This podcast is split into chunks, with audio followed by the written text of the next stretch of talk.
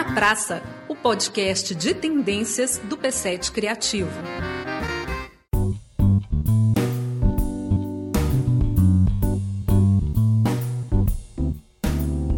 Um rapaz jovem que saiu do Ceará e conquistou todos os prêmios no Festival de Gramado, inclusive o principal prêmio de melhor filme. Nós vamos conversar com o Alain de Berton, Alain, muito bem-vindo. Obrigado, obrigado, Érica, o pessoal do AP7 Criativo. É um prazer estar aqui com vocês. Alan, esse percurso de quem não está no centro da atividade artística, quem não está em São Paulo e consegue chegar às maiores conquistas artísticas, é um percurso que a gente precisa exibir e explicar e servir de exemplo. É um percurso Sim. que os mineiros também tentam fazer. Como é que você rompeu esse caminho do Ceará até a conquista desses prêmios? Eu nasci em Russas, Sertão, uma cidade a duas horas e meia de Fortaleza. Minha família era uma família de classe média baixa. Nasci estudando numa escola católica e quis fazer cinema. O primeiro filme que eu assisti foi A Princesa Xuxa e os Trapalhões no cinema, que não existe mais na cidade, porque virou uma padaria. É uma padaria até hoje. Então, assim, é... mas eu tinha aquela chama em mim que, né, que me fazia ir para algum lugar que eu não sabia exatamente o que, é que era, até encontrar o cinema. passei num curso no Rio, estudei fora e acaba que isso não foi suficiente. Assim, me formei, mas era necessário, por meios próprios, tentar acreditando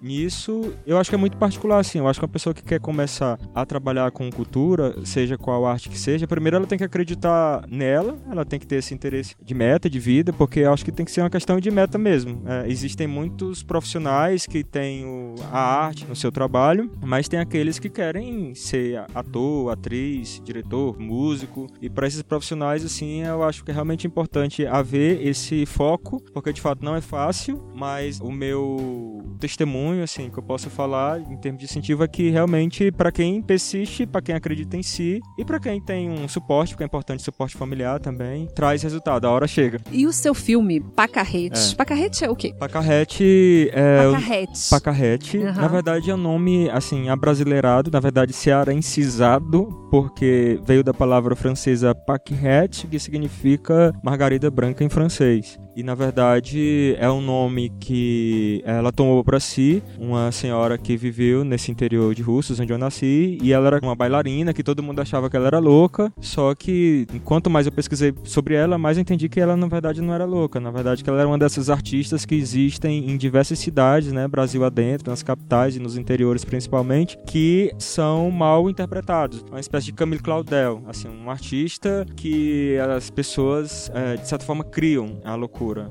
Então, eu achei importante falar sobre isso porque eu me via nessa situação de me tornar uma, pacarrete caso não vivesse do que eu queria, né? E nesse sentido, assim, é um filme que acaba que emociona. Nesse momento que a gente tá, tem todo um descrédito da cultura, fazem querer as pessoas entenderem que a cultura não é importante, né? Que não deve ser prioridade, assim, faz a gente se oxigenar porque traz perto da gente uma história de uma mulher, de uma senhora que durante a vida inteira dela ela quis se manter artista, então é nesse espírito, né, que o filme foi feito e nesse espírito que a gente tá nesse podcast para poder refletir um pouco sobre caminhos para se seguir. Pois é, e esse caminho veio a partir de uma narrativa baseada no personagem real e uma narrativa regional. Isso. Não é uma adesão ao discurso comum. É, exatamente, assim, na verdade é um ponto de vista porque ainda hoje ela é uma personagem complexa, porque uma vez que a cidade, como é uma cidade que não é tão pequena, porque Rússia é uma cidade que tem 80 mil habitantes, e ela nasceu em 1912 e morreu em 2003, ou seja, é uma mulher com 92 anos que fez bastante confusão e por isso ela era amada e odiada. Muita gente da cidade ainda não tinha compreendido, ah, por que, é que vão fazer um filme sobre ela e tudo mais. Aí vem a questão coisa da narrativa, assim. Para mim me tocava a história de uma mulher, de ser mulher nesse sertão que é patriarcal de alguma forma, burocrático e também é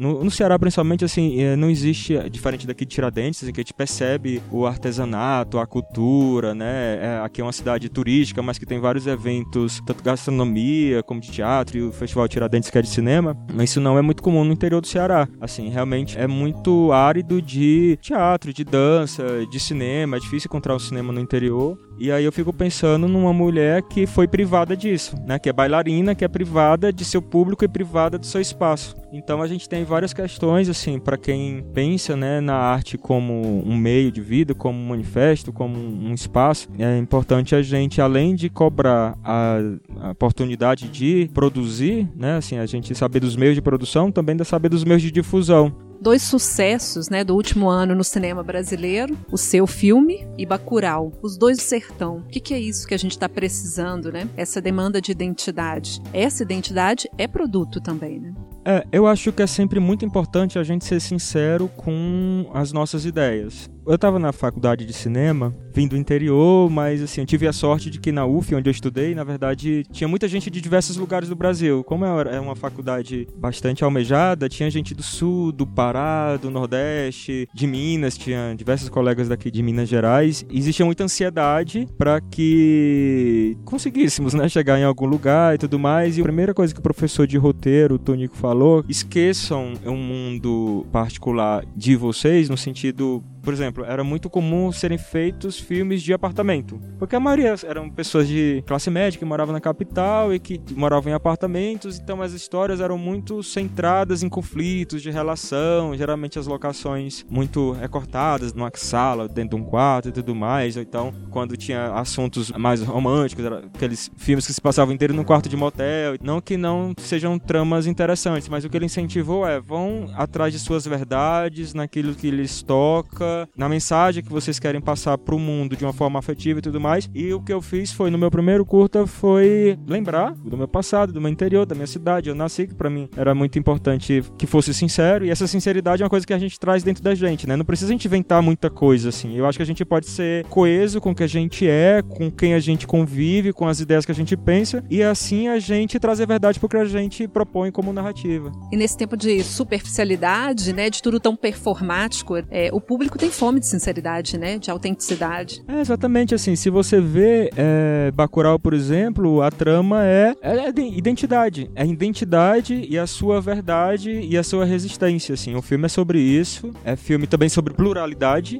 Então é importante também que a gente tenha essas narrativas sempre abertas ao diálogo, porque a gente realmente tem um mundo muito diverso, né? E eu acho que o cinema internacional tem esse tesão pelo cinema brasileiro justamente porque a gente é diverso e isso cada vez mais é explícito, uma vez que a gente tem sucessos de Porto Alegre, por exemplo, mas a gente tem sucessos do Ceará, a gente tem uma produção maravilhosa também daqui de Minas Gerais, então é cada um fazendo o seu tipo de cinema com a sua verdade, nas suas condições e a gente precisa, enfim, está cada vez mais orgulhoso desse cinema que a gente está fazendo. É importante que haja esse incentivo. É importante nos reunirmos também, assim, né? O festival é sempre essa oportunidade da gente estar tá se reencontrando, assistindo o filme dos colegas. Então, é realmente eu acho que daqui para frente é só questão de termos orgulho, continuarmos e buscarmos histórias excelentes. E se você for recomendar alguma coisa da sua trajetória para alguém que está começando no cinema, além da sinceridade, esse percurso que começa com curta para depois chegar num longa. É esse o caminho? É, assim, para fazer meu primeiro longa, que foi o Pacarrete, na verdade esse é um projeto bastante antigo. Eu já sabia que queria fazer essa história como meu primeiro longa há mais de 10 anos atrás. Há 12 anos atrás eu já sabia, ah, meu primeiro filme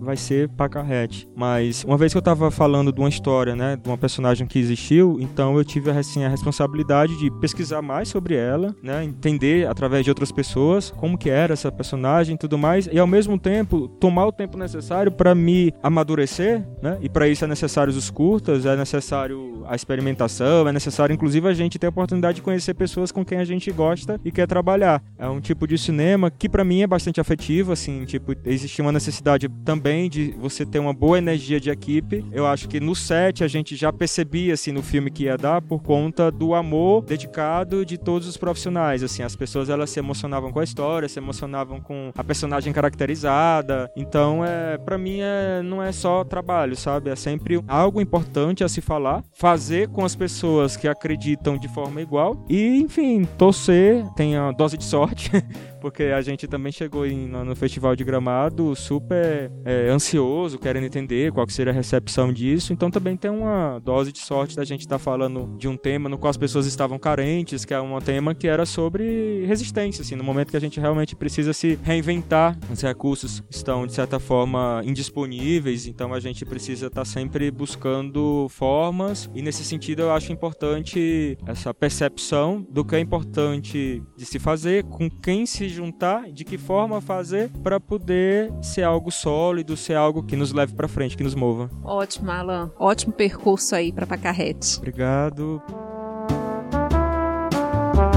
Esse foi o Tá na Praça, o podcast de tendências do P7 Criativo. Lei de Incentivo à Cultura, BNDES, Secretaria Especial da Cultura, Ministério da Cidadania e Governo Federal.